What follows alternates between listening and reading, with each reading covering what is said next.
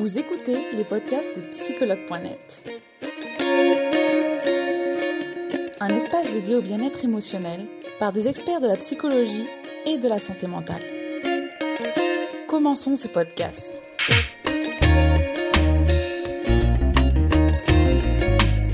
Alors, donc, je m'appelle Solveig, j'ai 40 ans, j'ai trois enfants et je suis psychopraticienne certifiée en thérapie comportementale et cognitive. J'accompagne les enfants, les adolescents, mais aussi les couples et les adultes pour tout type de soucis ou de troubles. Ça peut être aussi bien des syndromes dépressifs que des troubles anxieux, un manque de confiance en soi, des crises de couple, des crises de vie, euh, des phobies, et puis j'accompagne aussi les enfants et les ados. D'accord. Ah, est un peu bas. Alors attends. Est-ce que ça va comme ça? Alors, moi, je, t'entends bien. Après, c'est vrai que je pense qu'on t'entendra beaucoup moins que moi parce que toute manière, j'ai une voix qui porte beaucoup. De tout. Mais euh, si, si vraiment ça gêne, on, si jamais tu as des écouteurs, on pourra euh, utiliser les écouteurs. Mais pour le moment, je ne pense pas que ce soit vraiment problématique.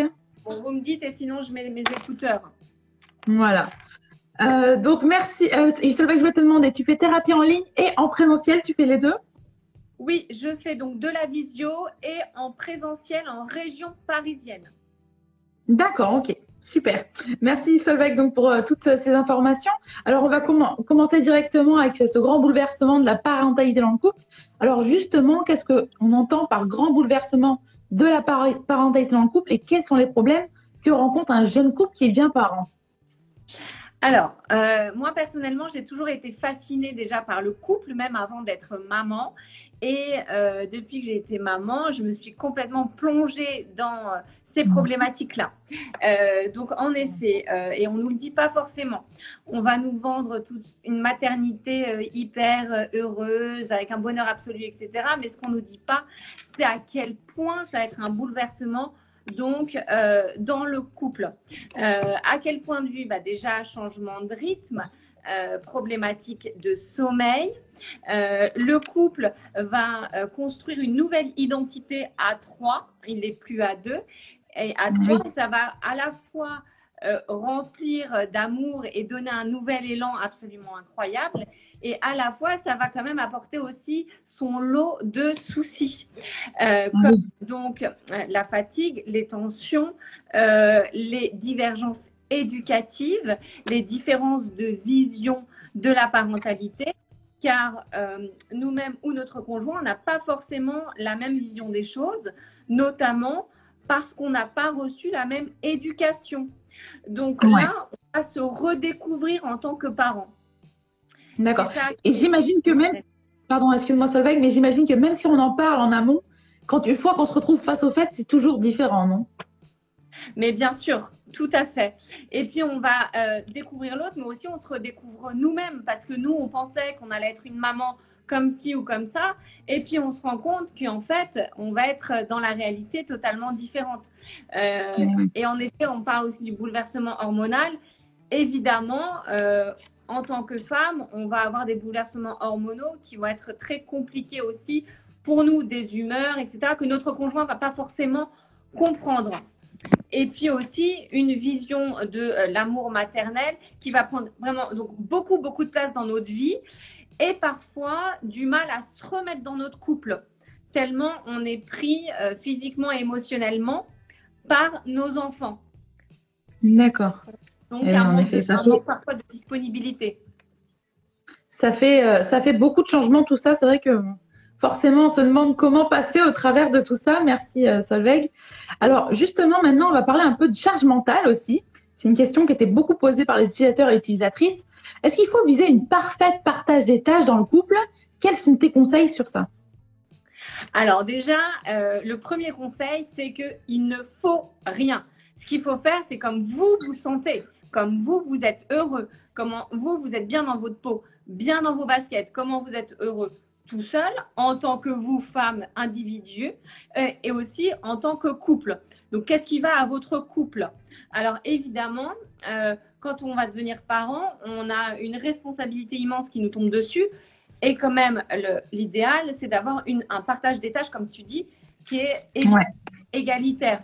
euh, de nos jours, on va avoir un partage des tâches de plus en plus égalitaire, même si il y a quand même des ancrages qui restent hyper là, hein, hyper profonds, parce que euh, l'homme va travailler un peu plus que la femme, par exemple. Le congé parental n'est pas égalitaire. Donc la mère va être plus souvent là. Donc de toute façon, par la force des choses, euh, les, tâches parentales et domestiques vont souvent incomber à la, à la femme. Ça, c'est un fait. Euh, ce qui est important pour que vous ayez un partage des tâches plus égalitaire, parce que vous-même, vous ressentez dans votre foyer que ce n'est pas encore ça et que vous vous sentez vraiment accablé, submergé, déjà, il faut en parler avec votre conjoint et s'organiser s'organiser en fonction de votre rythme euh, à chacun, de votre boulot, du boulot de votre conjoint, des horaires de chacun. Tout est faisable. Euh, moi, je suis d'une nature hyper optimiste et il y a toujours, toujours des solutions. D'accord. bien communiquer.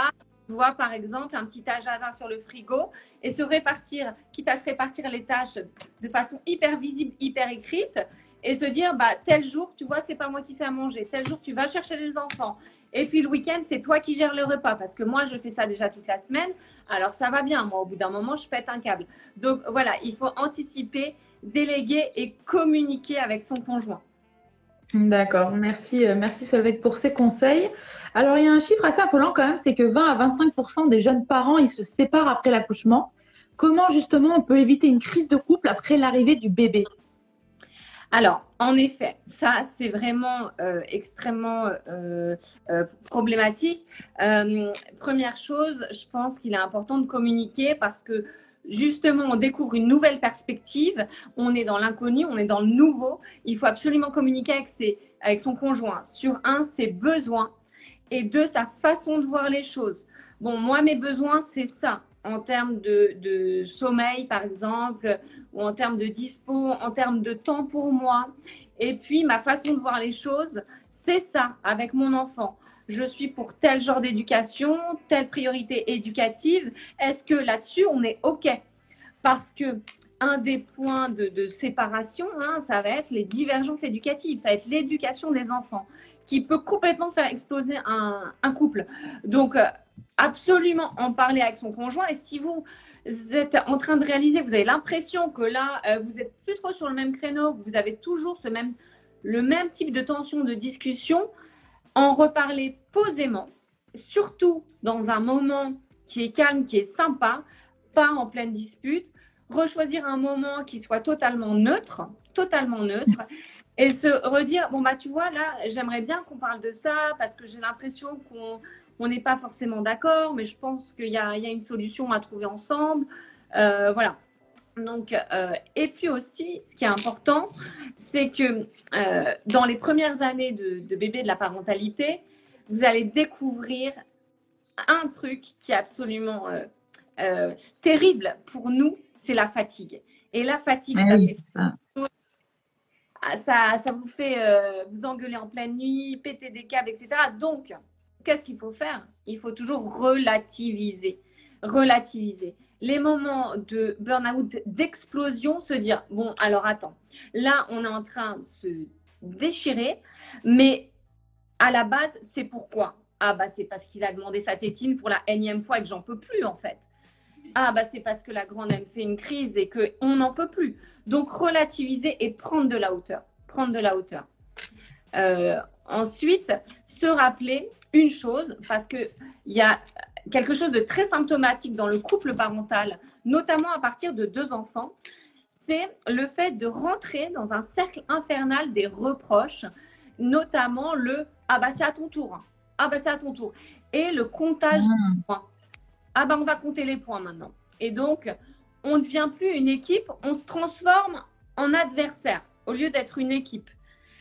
se rappeler alors que attends, là, on est en train de se mettre en adversaire et de se compter les points et tout. Ça, c'est pas bon. Ça, si vous hmm. êtes dans un truc comme ça, c'est pas bon du tout. La, solidarité conjugale, elle est plus là en fait. Elle est plus là. D'accord, ouais. La remettre au centre et se redire attends, on est une équipe, on est dans la même galère en fait. on est dans le même bateau. Donc, au lieu de te prendre comme adversaire et dire Ah, bah, t'as pas fait ci, t'as pas fait ça, attends, on va se resserrer les coudes à nouveau et se dire à tous les deux, on va affronter le truc et on va faire le job. D'accord. Merci euh, Solveig pour tous ces conseils. Alors, on a autre chose aussi, c'est la culpabilité parentale. Alors, est-ce que tu peux nous en dire plus sur la culpabilité parentale et comment on peut faire pour l'atténuer? Alors, déjà, la culpabilité euh, parentale, il faut savoir qu'elle touche dans 90% des cas les femmes. Hein. on va. D'accord. être très franche avec vous, je suis cash, je suis pas là pour arrondir les angles. Donc déjà, dire que la culpabilité, elle concerne souvent les mères.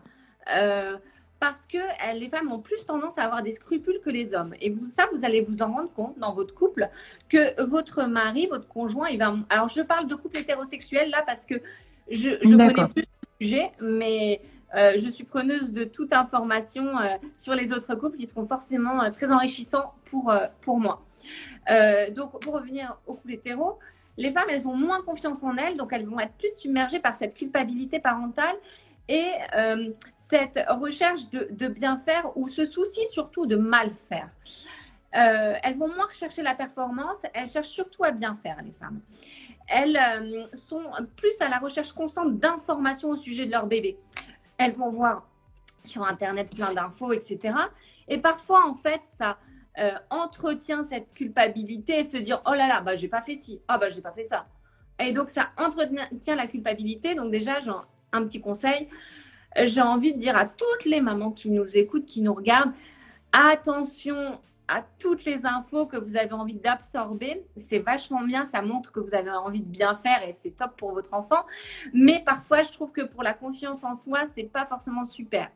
Parce que si vous demandez euh, sur un groupe Facebook euh, euh, l'avis de Martine sur vous, votre bébé qui mange pas, alors eh ben, elle n'en sait rien, Martine, de votre vie en fait. Et elle va vous donner des conseils qui vont pas vous aller forcément. Euh, donc la culpabilité parentale, de toute façon, c'est un sujet depuis la nuit des temps. Euh, c'est le sentiment de pas forcément bien faire avec son propre enfant et trop d'informations va aggraver pour moi la culpabilité parentale. Parfois aussi, euh, les réseaux sociaux, le reflet d'une vie qui est pas forcément hyper réaliste, hyper idyllique. mon enfant est parfait. Je me, je montre ce que je veux je me montre pas en train de crier, super cool avec mes enfants. Euh, tout ça, attention à ce que vous absorbez dans les médias, sur les réseaux sociaux, etc. Et vous dire qu'en fait, c'est pas la vraie vie et que votre voisine, elle a exactement la même vie que vous, les mêmes galères. Euh, donc, on redescend un petit peu la pression et les exigences. Parce que souvent, les, les mères ont beaucoup d'exigences euh, avec elles-mêmes. Donc, ça, je, notamment via mon compte, euh, je suis euh, anti-anti-culpabilité maternelle. Je milite pour que les femmes, elles se libèrent de plein d'injonctions. Et l'information, c'est bien, mais trop, moi j'ai envie de dire, déjà, faites comme vous, vous le sentez avec votre enfant parce que votre petit couple maman-enfant, alors je dis couple, hein, ce n'est pas un terme qui. Votre relation maman-enfant, elle vous est propre, elle vous est particulière. Vous, vous êtes bien particulière et votre bébé, il est particulier. Il n'est pas comme le bébé de votre copine, il n'est pas comme le bébé de votre voisine. Oui, oui tous les enfants sont différents. Voilà, vous avez euh, votre particularité et euh, ce que vous, vous ressentez, c'est vraiment le plus important. Ne jamais oublier ses propres besoins. Merci pour ce message, Solveig. Enfin, on va parler de burn-out parental. Est-ce que tu peux nous expliquer ce que c'est et comment s'en sortir? Alors le burn-out parental, c'est un vrai sujet et puis c'est pas quelque chose qui va diminuer à, notre époque, loin de là. Au contraire, il va être plus mis en avant, il va être moins invisibilisé à notre époque. Donc ça, c'est vraiment un bon point. C'est qu'on en parle davantage et on a moins de dire qu'on est en burn-out, de dire que la maternité c'est compliqué, qu'on n'en peut plus, etc. Donc ça, c'est le point positif. C'est le fait de se sentir complètement submergé par notre responsabilité de parents, euh, d'être fatigué moralement et physiquement, d'avoir le sentiment de ne pas avoir assez d'aide, assez de soutien et de se sentir à la fois accablé et à la fois seul et isolé. Donc ça, c'est compliqué. Parce que les personnes, du coup, ont du mal à aller voir leurs amis, leur famille, parce qu'elles culpabilisent. Bah, finalement, déjà, elles ont voulu cet enfant, donc en plus d'avoir ce problème de l'assumer, ou il y a cette culpabilité-là? Mais complètement, complètement, parce que euh, elles viennent d'avoir un enfant, euh, elles disent bon bah c'est censé être la, plus belle chose de ma vie et puis moi ça va pas en fait ça va pas. Donc il y a deux choses antinomiques qui se passent. Donc ça crée quoi? Bah ça crée de la, culpabilité là. Euh, donc du coup il y a une certaine honte à en parler. Et puis parce qu'en fait, la parentalité, ok, c'est une aventure extraordinaire et hyper épanouissante, hyper heureuse, mais ça va aussi engendrer des choses qui vont négatives qui vont être réveillées en nous. déjà, les tensions de couple. Déjà, c'est super dur pour le couple. Et puis aussi, ça peut réveiller des choses de notre enfance, des vieux traumas, etc. Donc, euh, si vraiment on est en burn-out, ça veut dire que c'est quelque chose qui dure dans le temps, qui se répète, que vous avez la même sensation euh, d'impuissance et d'accablement en fait tous les jours euh, bah là, à ce moment-là, il faut se faire accompagner et il faut consulter. Hein, si vraiment, c'est pas quelque chose de ponctuel, hein, je parle de quelque chose qui est un peu chronique et vous avez l'impression de ne pas vous en sortir, de ne pas avoir les outils. D'accord. Merci Solveig déjà pour tous ces conseils que tu nous as donnés jusque-là. J'ai vu une question passer donc d'utilisatrice qui disait que elle se réveillait toutes les nuits pour son bébé et qu'elle avait du mal à faire sortir du lit son partenaire. Comment euh, elle peut faire dans ce cas-là? Alors, bah, tout simplement, vraiment, il faut en parler au partenaire. Euh, alors, pas en pleine nuit, mais à tête reposée la journée et lui faire euh, comprendre que pour elle, c'est une situation hyper pesante. Et alors, comment en parler? Surtout, attention, on amène les choses de manière délicate, c'est-à-dire pas en mode reproche. Parce que vous, si vous amenez en mode reproche, tout de suite, l'autre va se braquer. Elle va se braquer et va se défendre. Elle va dire non, mais moi je travaille ou moi je me lève plus tôt et moi je suis plus fatiguée que toi. Donc on va repartir dans un comptage de points. Non, il faut qu'elle elle ses besoins. Comme ça, il ne se sentira pas agressé. Il n'a qu'à l'écouter pour que on, euh, soit engendré en fait de, l'empathie de la part de son conjoint. Parce que là, c'est ce qui manque en fait. Là, il n'écoute pas, il est tout seul, il est tout seul dans son sommeil tranquille. Donc là, on va un peu essayer de lui ouvrir les oreilles et de lui dire alors écoute euh, sache en fait déjà que notre bébé se réveille toutes les nuits Tu n'as pas l'air au courant je te le dis Deuxième information, je me suis réveillée tant de fois, telle nuit, telle nuit, telle nuit. Bah, tu vois, là, je te dis toutes les nuits où je me suis réveillée. Troisième information, conclusion, j'en peux plus. Je n'en peux plus, j'ai besoin de toi. Tu es important dans le couple parental, j'ai absolument besoin de toi. Donc ça, c'est très important. Dire au papa à quel point nous avons besoin de lui, on a besoin de sa présence. Il a des, compétence, il a tout son rôle à jouer dedans et il nous est absolument indispensable. Euh, vraiment, euh, ne, ne pas hésiter à insister sur l'importance qu'il a à jouer dans la parentalité et qu'on a besoin de lui. C'est l'expression d'un besoin et puis en plus, c'est aussi un moyen, si tu veux, de valoriser le papa. Et ça, les hommes, ils ont besoin d'être valorisés.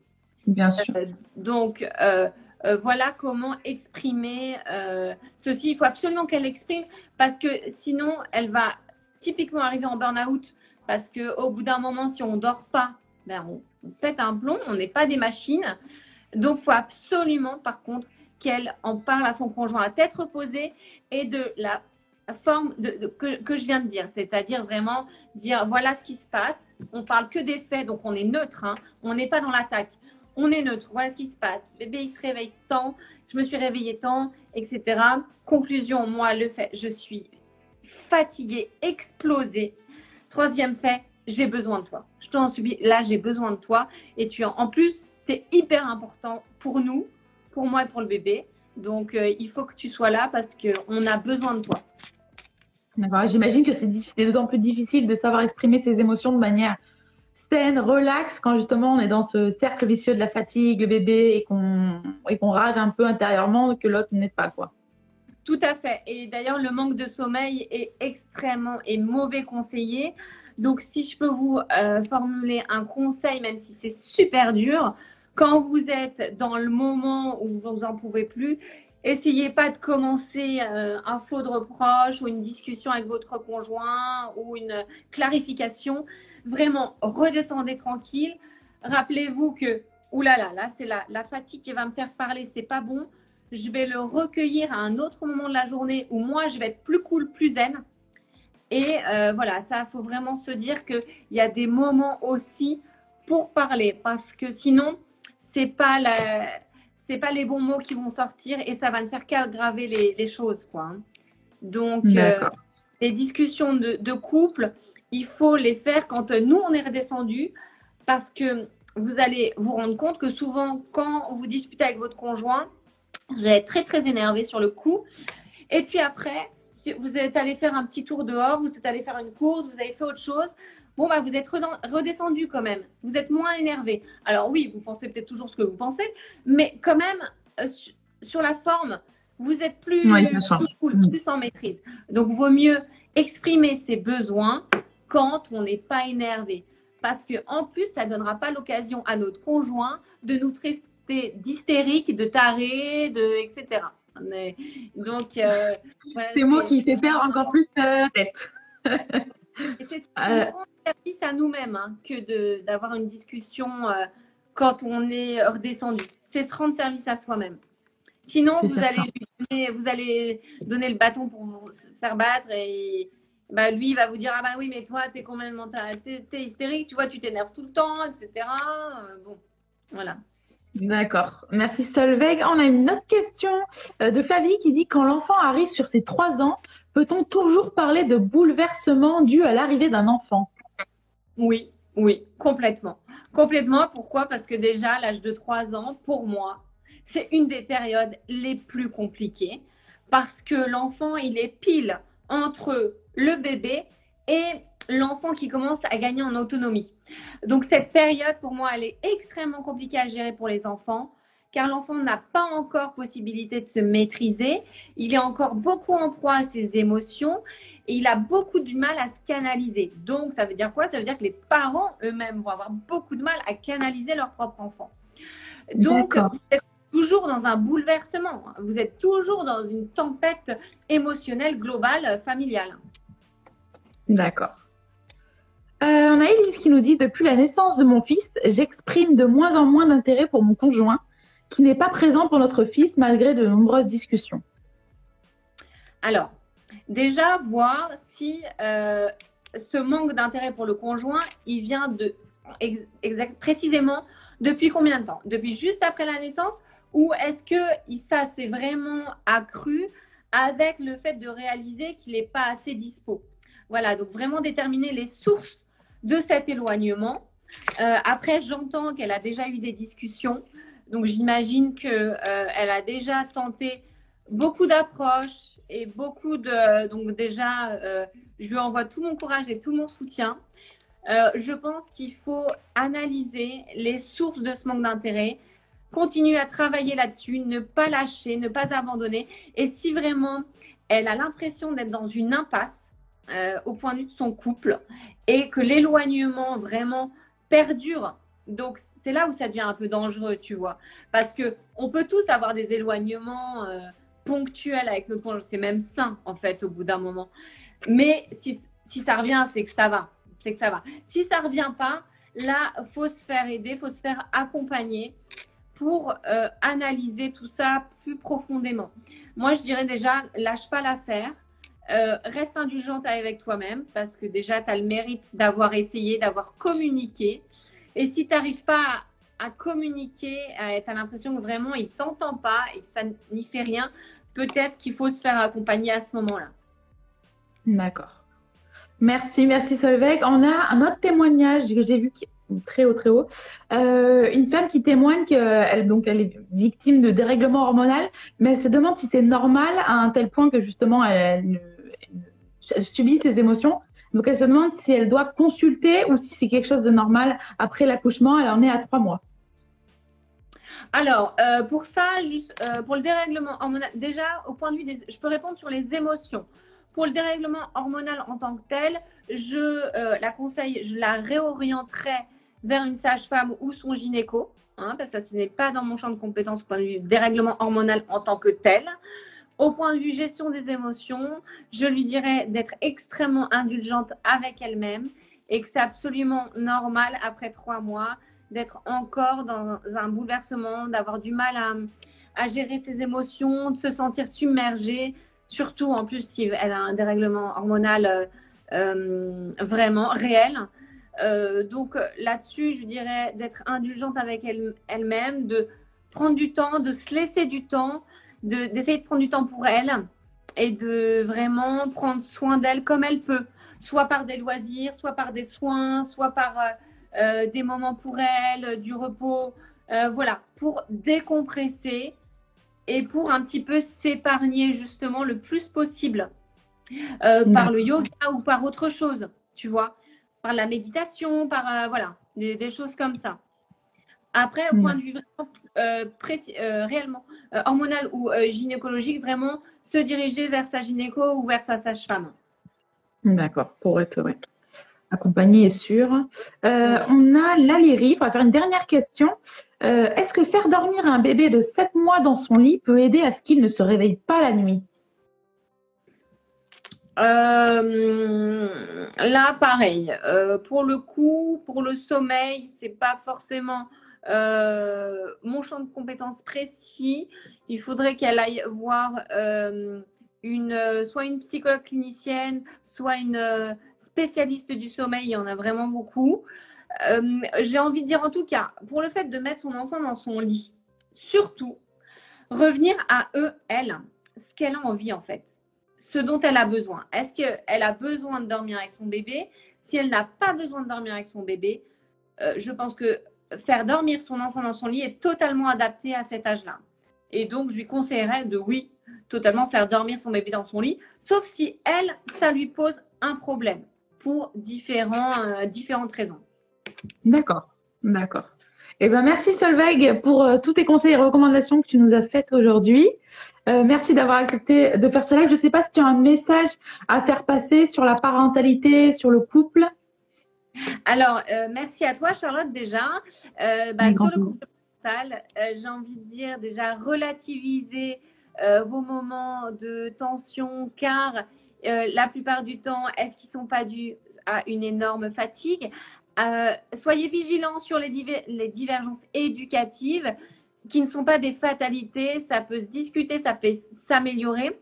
N'oubliez pas votre couple, créez des moments à deux, planifiez-les sur l'agenda. Ne vous oubliez pas vous, n'hésitez pas à demander de l'aide, du soutien et à euh, communiquer. Et puis aussi, euh, surtout, gardez confiance en vous, toujours envers et contre tout. J'en profite pour vous dire aussi que, pour te dire Charlotte, que j'anime aussi des ateliers via Instagram en visio notamment. Bien sûr. J'en un jeudi soir justement sur la maternité et le couple. Ça va être un atelier en de 1 heure, 1 heure et quart. Si elles veulent s'inscrire, elles, m'envoient un petit MP. Et on à quelle heure tu sais Discuter à ce sujet. D'accord. Tu sais à quelle heure est l'atelier? Tu dis Oui, jeudi 20h30. D'accord. Il faut m'envoyer un mail si on veut s'inscrire. D'accord, d'accord. Ok, super. Merci, euh, merci Solveig donc pour tous ces renseignements. Merci d'avoir été présente et de nous en avoir dit plus sur euh, cette parentalité qui impacte ben, le couple. Hein. Merci, merci beaucoup. Je te souhaite une très belle journée à toi. Nous espérons que vous avez aimé le podcast d'aujourd'hui. Souvenez-vous que tous ces sujets sont disponibles sur notre site psychologue.net et que vous pouvez également voir la vidéo complète sur l'Instagram TV sur psychologue.net. Rendez-vous dans notre prochain podcast.